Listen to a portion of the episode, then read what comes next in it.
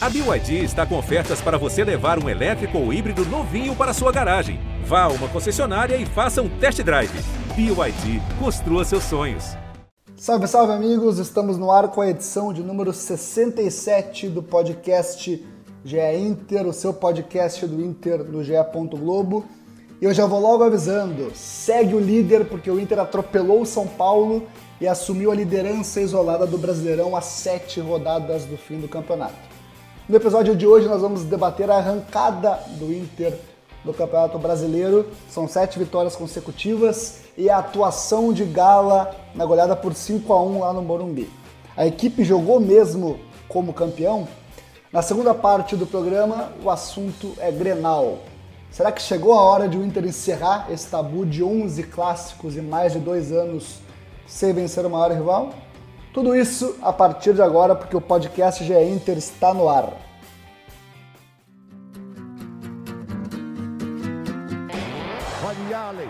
Vamos nessa, grande a chance, abriu pela direita, é no gol, olha o gol, bateu, olha o gol, olha o gol, olha o gol, gol! Adriano é o nome dele! Pegou, largou, tá viva dentro da grande área, o Fernandão bate, gol! Faz o gol, garoto. Faz o gol, faz o gol, faz o gol, faz o gol. É no gol, é no gol, é no gol. É Podcast do Inter no ar. Eu sou Eduardo Deconto, setorista do Inter aqui no GE. Globo. Hoje estou na companhia de Tomás Rames, meu colega de cobertura do Inter aqui no site.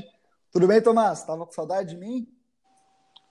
Foi lindo, cara. Só isso que eu posso te falar. ah, já isso que... já sintetiza, né? Já vi que o Tomás está empolgado. Quem está conosco hoje é Beto Azambuja, nosso editor aqui no G.Globo Globo BRS. Beto, quero saber se tu tá com essa animação toda que o Tomás tá, tá vindo aqui com a gente. Claro, cara, ainda mais que tu voltaste de férias agora. Saudade era muito grande, já que o Tomás não respondeu, né? Eu, eu afirmo, estava com saudade de Eduardo Pô, mas eu acho que a minha resposta era quase isso, né, Betão? Só que, né, no Abelés. Tá bom. Pra mim, eu, eu entendi que o Tomás estava feliz com as minhas férias e agora tá triste que eu voltei, mas tudo bem, né? Eu tinha entendido diferente, mas tudo bem. É, é, Beto, o Tomás não tô mais com saudade, mas eu quero dizer é que eu entrei de férias e o Inter estava vencendo, eu gozei de férias, né? Por assim dizer, fiquei é, 20 dias fora o Inter seguiu vencendo, eu voltei a trabalhar e o Inter não é que o Inter venceu, o Inter atropelou o São Paulo, né? Passou por cima São Paulo, construiu a maior é, derrota sofrida pelo São Paulo no Morumbi, venceu por 5 a 1 um jogo é, extraordinário, como o Tomás disse, um jogo que foi, foi lindo, cara, foi, foi fantástico, cara, né? E agora é o líder do Brasileirão. Então, eu quero começar esse podcast perguntando para ti, Tomás, que, que é, é, tá, tá, falou, falou o Abelês, é, é, é, o, o, Abel falou em sorte de campeão, mas o Inter jogou como campeão no Morumbi, né? Sem dúvida, Eduardo. Eu acho que todos os colorados que vão estão nos acompanhando agora devem estar com uma taça de vinho, né? Em homenagem a tudo que está acontecendo, né? Mas indo para o campo mesmo, acho que o Inter não deu, não deu brecha para o São Paulo, né? O, o jogo que era para ser o jogo para mostrar quem seria o líder o Inter mostrou que ele quer essa taça e dane-se o São Paulo, né? O Inter patrolou, o Inter marcou lá, na, lá em cima, lembrou até aquela marcação que o Cudê fazia, né? Não é tanto aqui o Abel, que prefere marcar um pouquinho mais atrás. O Inter pressionou, abafou o São Paulo, não deixou o São Paulo fazer nada. O Yuri, uma noite de Rafael Sobes, né? Fez o diabo, mandou no estádio, inclusive com a Mística 11. E o Dourado até roubando bola lá, quase dentro da área dos caras para um dos gols do Inter, né? Acho que é difícil achar algum problema do Inter durante no que aconteceu na última quarta. É, concordo, concordo contigo. Beto, é, o torcedor colorado, é, não vou dizer o direito, porque o torcedor tem o direito de fazer o que quiser, mas é, o torcedor colorado tem motivos para estar iludido com o Tetra, Beto? Com certeza. Como o Tomás já falou aí, todo, todo deu um panorama da partida que foi, né? Um jogo de uma final no meio do campeonato, digamos assim, né? Um, o Inter jogou demais. É até difícil comentar mais alguma coisa, porque quando a diferença é tão grande num, num jogo desse, desse tamanho, não tem muito o que falar, porque um placar de 5 a 1 um banho de bola o jogo inteiro, né? Vamos dizer que o gol do São Paulo foi de escanteio, que daí a gente pode dizer que a bola parada defensiva do Inter é, o, é, o, é a pedra no sapato da temporada, mas de qualquer forma é um lance de bola parada, que claro que tem treino, tem tudo, mas podem ser casos fortuitos, né? Mas de jogada, de construção mesmo, o São Paulo até pressionou o Inter até uh, final do primeiro tempo ali, estava perdendo por 2 a 1 um, uh, acreditando no empate, mas no, no, no, no, total, no geral da partida, foi um, foi um predomínio total do Inter. E aí o, o Tomás citou aí o, o Abel Braga usando os artifícios do Kudê, né, da pressão lá em cima, uh, sufocando o São Paulo, e isso é, é muito do, do da genial não, não, não digo genialidade, né, muito forte talvez, mas do, da inteligência do técnico de, de a, se adaptar aos jogos, né? Não precisa ser sempre refém do mesmo esquema, do mesmo sistema de jogo, da mesma estratégia. Se dá para se moldar ao adversário, por que não, né? E, e aí a gente viu alguns exemplos do São Paulo e aí, no, na própria entrevista coletiva do Abel, ele esbanjou elogios ao Fernando Diniz e deu uma, uma declaração que, que é autoexplicativa, que o Fernando Diniz não abandona os métodos dele, né, da ideia dele de jogo. Então, o Abel, apesar de elogiar ele por isso, usou esse princípio a favor dele, né? Se ele sabe sim. que ele não vai mudar o, o jeito de jogar, ele sabe que ele vai sair tocando a bola lá com o zagueiro, vai tentar sair a toque até a área adversária, e o Abel usou isso a favor dele, um, um cara mais que cascudo, né, comparado ao Fernando Diniz, e aí deu, deu a aula dele que, que muita gente achava, né, em algum momento a gente também imaginou que não fosse o ideal, virou Abel para treinar o Inter depois da saída do Cudê, mas ele mais uma vez prova aí que que está muito ligado no, no, que rola no futebol.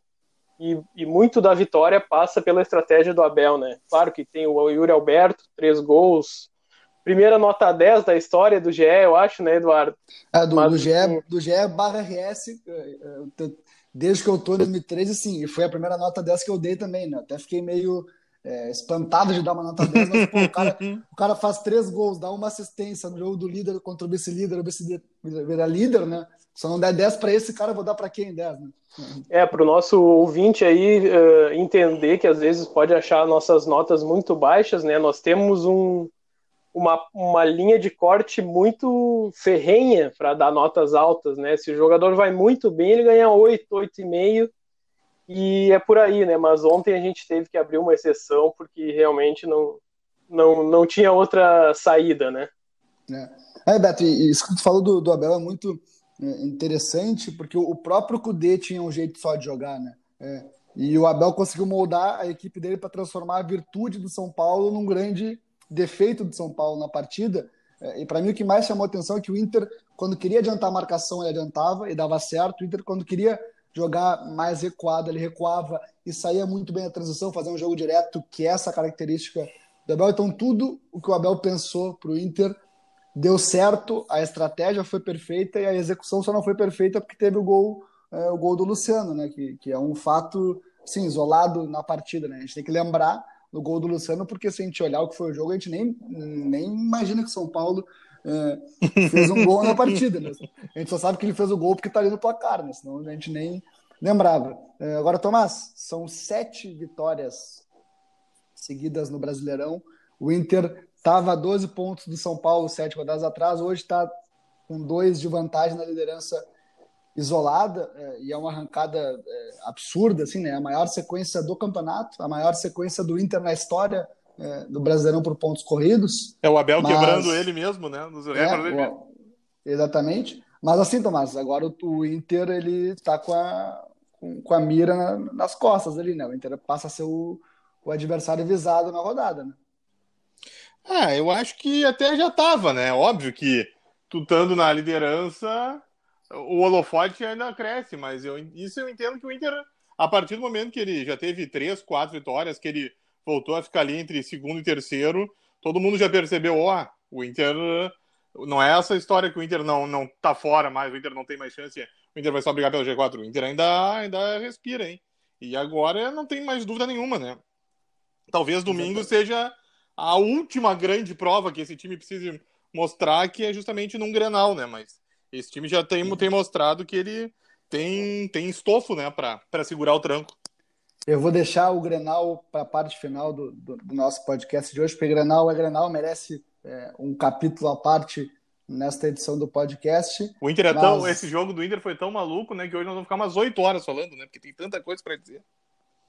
Olha, eu, eu não pretendo ficar oito horas aqui, eu tenho mais coisa para fazer, mas vamos, vamos falar bastante sim. O ponto está correndo, já diria um, um colega meu. Um poeta. Mas, é, mas o, o, o, que eu tenho para dizer também, Beto, é, e aí já vou passar para o próximo tópico, que é Yuri Alberto, mas antes disso, é, o Abel Braga ele vem para o Inter, é, e eu me lembro de, de, de apurar essa informação, é, o, o, presidente Marcelo Medeiros pegou o telefone, disse, tu vem, e o Abel disse sim, só emite a passagem. O Abel veio para o Inter com muita vontade de trabalhar, porque ele vinha de trabalhos anteriores ruins, vinha de muito tempo em casa durante a pandemia, é, e ele veio para o Inter para tentar dar, uh, ressurgir no mercado do futebol brasileiro. O começo é muito ruim por tudo que aconteceu pela saída conturbada do Cudê, e a resposta que o Inter está dando agora é exatamente a que o Abel pretendia para sua carreira. Então é muito legal ver o sorriso do Abel, por exemplo, depois do quinto gol, né? o sorriso de quem está tá, é, orgulhoso de tudo que está acontecendo nesse momento. Agora, Beto, Yuri Alberto, Tá? A gente publicou uma matéria que eu estou abrindo neste momento, olha só. É, cadê? Aqui. O, o Yuri Alberto fez seu primeiro hat-trick na carreira, três gols. Ele tem, uma, ele tem 11 gols em 22 jogos pelo Inter. É, um gol a cada 91 minutos em campo e com Abel Braga esse número é ainda maior. São nove gols em 14 jogos, um gol a cada 79 minutos. Então ele faz um gol, não precisa nem de uma partida para fazer gol, tá jogando muita bola. É, ele é o novo titular do Inter, né? É ele mais 10 nesse momento, né, Beto? É, eu não sei se tu já quer introduzir o assunto do Grenal, porque aí a gente vai ter que debater Thiago Galhardo se vai jogar ou não. Sim, Mas assim, eu acho que o grande, o, a, o grande debate entre os colorados agora, além do Grenal, né, é se o Galhardo volta como titular nesse esquema que o Abel uh, definiu, porque daí ele joga só com um centroavante, né? Ou se o Thiago Galhardo volta como titular e ele vai ter que mexer um pouco nas peças, né? Vai ter que tirar alguém do time, e aí nesse caso não vai ser o Yuri Alberto, obviamente. Não. Provavelmente seria o, o Caio Vidal, mas aí muda um pouco a forma de jogar. E, e aí a gente sabe, né? Um time que tá ganhando não se mexe, daqui a pouco pode dar problema no elenco aí. Eu acho que até é. o próprio Galhardo deve estar um pouco nervoso mesmo para saber claro, se, claro. se vai ter condições de, de voltar ao time titular, até, até porque ele tinha caído bastante no, no desempenho dele, né? E, e, digamos que o Yuri Alberto está fazendo o que o Galhardo fez até ali a, a, metade da temporada, não sei dizer metade da temporada, de tanta loucura que é esse ano, né? e um ano, um ano que nem acabou ainda, né? Que ano é hoje? Não sei. É, exatamente. Então, então assim, uh, cara, os, os, três gols do Yuri Alberto contra o São Paulo foram puro oportunismo de centroavante, né? Tava no lugar certo, na hora certa, tá tudo muito muito azeitado nesse esquema do Inter. A gente viu que o, o Caio Vidal saiu no intervalo ali, preocupado com desconforto muscular, e entrou o Peglo e, e tomou entrou conta do jogo bem, né? também. Entrou muito bem, deu duas assistências, contando que aquele carrinho que ele deu ali, a bola bateu no Dourado, no jogador do São Paulo, sobrou pro, pro Yuri, mas enfim, ele fez uma grande partida. Eu creio que ele seja o, o cara para jogar o Grenal aí, depois a gente fala disso. Mas assim, não tem que falar do Yuri Alberto no momento, né? Ele é o, digamos que o principal atacante do, do Campeonato Brasileiro no momento, no né? momento é. é. nas últimas rodadas, digamos aí, assim, né? A gente gosta de pegar alguns alguns períodos de, de tempo nas últimas dez rodadas aí, quem é que foi melhor que ele, né? Acho que ninguém, né? No Campeonato Brasileiro. Então, é. o cara tá sobrando aí. Pô, o cara fez um gol virando o rosto, que nem Ronaldinho Gaúcho. Esse é ah, o, o nível do, de confiança que ele tá, né? O, o que me impressiona no Roberto é, é, o poder de definição dele na cara do goleiro. O nervosismo que ele fica na, no goleiro ele, ele é define absurdo, muito bem. Né? Ele fica muito ele, nervoso. Tem um amigo meu que falou Pô, o, o, Yuri Alberto ele tromba com o marcador e ganha, ele domina tiro de, de meta e ganha, ele arranca e ganha, ele dá assistência, ele faz gol, tá, tá parecendo o Ronaldo Fenômeno. Eu falei, tá, calma, né? calma. Mas, mas é, é, quase isso, né? Tudo que ele faz dá, dá, dá certo. Mas o, o, eu diria, Beto, né, na minha opinião, o 2020 do Inter é do Thiago Galhardo. O 2021 do Inter está sendo do Yuri Alberto. Não, não tem como tirar o Yuri Alberto daquela função como o centroavante, ele é o centroavante né, de origem, né? Tu poderia, por exemplo, botar o Yuri Alberto pro lado, acho que ele vai render muito menos do que está rendendo. É, o Thiago Galhardo também não faz tão bem essa função de homem isolado no ataque. É, poderia botar o Galhardo como meia central e deslocar o Edenilson é, pro lado. Eu acho que o time perde em agressividade também em marcação. Então, é um problema que a gente gosta de dizer que é um problema bom, né? Mas é, é complicado tu, tu, deixar no banco o artilheiro do campeonato, né? O que, que tu acha, Tomás? Bom, ah, eu exatamente. Vamos lá, ah, vamos aos poucos, né? O Yuri tem seis, tem sete gols nos últimos seis jogos, né? Então ele é impossível tirar ele do time, né? Isso é básico. E até o pelo que a gente apurou, o, o, o próprio Galhardo sabe que o time hoje é Yuri mais 10. Ele mesmo, embora ele esteja numa evolução boa da lesão na panturrilha esquerda, ele mesmo até tá com, tem mais calma nessa recuperação e sabe que o Yuri hoje é titular e ele vai brigar por uma posição em outra parte do time, né? Porque ali no comando do ataque, que antes era ele, agora é do Yuri. É, e pelo que eu, a gente conversou hoje, apurei é, ao longo do dia, o Galhardo ele tá bem em sentido de não estar em campo nesse momento, né? Porque o Inter só ganha. Né? Exatamente. Né? Ele tá fora.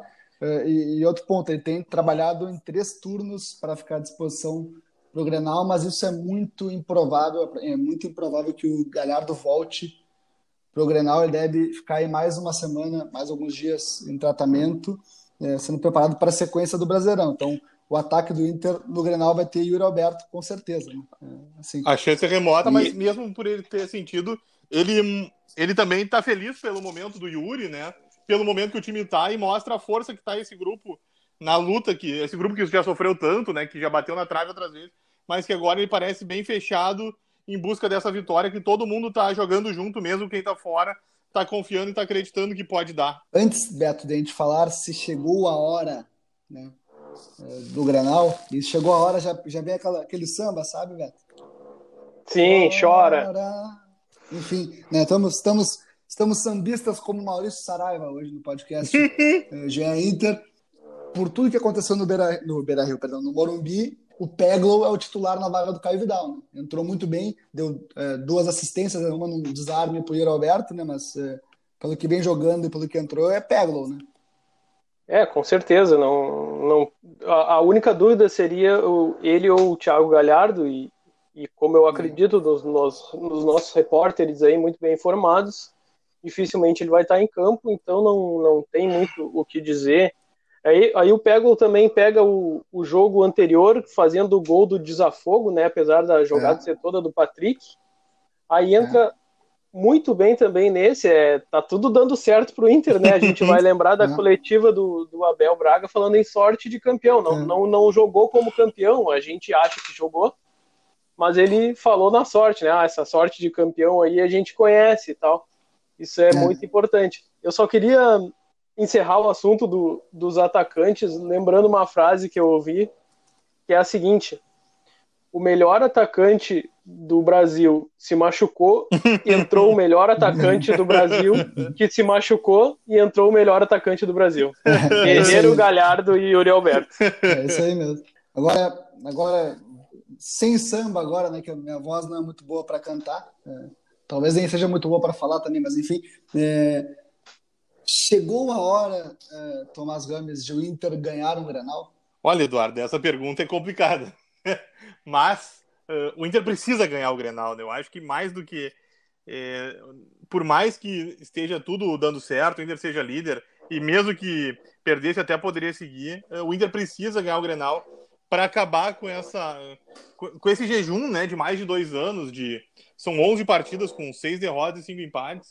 Então o Inter precisa ganhar para tirar isso, né, para tirar esse último peso que ele carrega dessa supremacia do Grêmio e mostrar que esse time é forte mesmo, que tem condição, que encara um jogo decisivo e consegue ganhar. Então ele precisa responder agora e talvez até com o Abel, com tudo que ele representa, com o, o que ele carrega, né, que ele é um cara muito positivo, muito feliz. Talvez tenha tudo, os astros talvez ajudem nesse momento, além da bola que o Inter está jogando, para que tudo dê certo no domingo. Pois é, o, o ponto é que, que eu quero te perguntar, Beto, é se não digo nem uma, nova derrota em Grenal, mas não vencer o Grenal, será que não, não pode ser é, um ponto de, de, de gerar certa instabilidade no meio de sete vitórias? Porque por mais que não seja uma derrota, seja um ponto somado, é, tem toda essa história como o Grenal, né? Tu, tu, tu acha que um insucesso no Grenal pode impactar tudo que está acontecendo, Beto?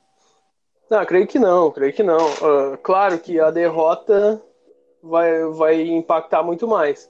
Mas o empate não é um mau resultado, né? Se tratando de Grenal, essa questão da, da invencibilidade do Grêmio, aí a gente vai pensar, ah, o gremista vai continuar tirando sarro, que aí serão 12 jogos de invencibilidade, mas o, o Inter vai ficar satisfeito se empatar o Grenal, claro que jogando em casa, vai querer ganhar e, e tá mordido, né? Tá muito mordido. Mas em termos de campeonato, de tabela, não é de todo ruim, porque já tirou dois pontos do, do São Paulo. E vamos lembrar que, que se o Atlético Mineiro vencer o jogo atrasado e o Palmeiras vencer os dois jogos atrasados, ambos chegam a 57 também, a dois pontos do Inter, né? Então, assim, digamos que, o, que dê empate no Grenal, o Inter vai a 60, eu acho que ninguém passa pelo, pelo saldo de gols nem número de vitórias, né? Então, claro, vai, vai ficar muito mais apertado, só que vamos, vamos lembrar que a uma rodada atrás o Inter era vice-líder, há cinco rodadas atrás nem se pensava em título. Sim, então, sim, sim. então, assim, não, não é para, ah, não, não vencemos o Grenal, tá tudo acabado, vai voltar aquele pensamento pessimista de que o Inter na hora H não na hora H e no, no dia D, né? Não, não faz o. Já diria o poeta, né? É, na rodada R, digamos assim, é. uh, que o Inter vai entregar os pontos. Creio que não. E até se por acaso vir uma derrota, não vai, não vai abalar. Mas aí também, né, aí já, já complica um pouco mais a questão da tabela, porque aí pode ser ultrapassado já, e aí não vai voltar a depender só dele para para se manter na liderança. O, o importante nesse momento é que os outros times estão no momento instável. O, o Inter está crescendo na, inversamente proporcional aos outros. Aí o único que a gente pode dizer que que mantém é o Palmeiras, né? Só Sim. que daqui a pouco o Palmeiras vai ter a final da Libertadores, vai ter a final da Copa do Brasil e daqui a pouco tem Mundial também, se for campeão da Libertadores, vai ter que priorizar outras coisas. Então, eu acho que o, o momento é muito mais favorável ao Inter, mas se não ganhar o Grenal, não vai ser terra arrasada, não. Vai ser mais aquela aquele sentimento, vai seguir mordido, que uma hora essa, esse tabu vai ter que acabar, mas o momento ideal para o tabu acabar é esse, né? É, o, o, que a minha leitura, né, não é informação, é uma leitura. É, primeiro ponto, né, a goleada sobre o São Paulo é, dá uma moral absurda, assim, né, é imensurável a quantidade de moral, mas ela não decide nada, né? A minha, meu raciocínio é o mesmo para uma possível derrota no Grenal. Ela pode impactar animicamente é, claro, evidentemente, mas ela também não decide nada, né? Fica tudo muito, muito aberto. Então, é, o Abel vai com certeza vai trabalhar muito é, esse lado, esse aspecto emocional, esse aspecto mental, para que o resultado no Granal, independente de qual seja, não impacte é, o que está acontecendo. Agora, tu falou da curva, né, Beto? Se a gente olhar a curva do Inter, a curva do Inter ela é tudo que eu quero que a Covid-19 faça ao contrário, né? Ela fica na mesma proporção, só que para baixo. Né? O Inter a curva do Inter está só subindo, só subindo. São sete jogos, 21 pontos somados. É, Tomás, o que, que tu acha? O que, que tu acha do, do, do Granal? Granal, é, acho que ele tem essas duas vias, né? Se vencer, aí tu, tu diz, pô. Superou aí, né? o último Agora, desafio. se perder, é, superou, é, super, deu fim a um, a um, a um não, é, não, não, digo que vai virar gangorra, Sim. né? Como a gente diz aqui, né? Porque, enfim, mas é, tu acaba com o tabu, né? E dá uma moral absurda. Mas se perder, volta aquela. É, aquelas dúvidas, né? O que, que tu acha, Tomás? Exatamente, Eduardo. É mais ou menos isso, né? Então, até nessa questão, acho que o Abel vai trabalhar ainda mais né, o psicológico desse grupo, né? Que ele sabe que isso é muito importante. E provavelmente, né, embora ele tenha citado que é muito amigo do Renato, que gosta muito do Renato, e até o Renato citou isso, né?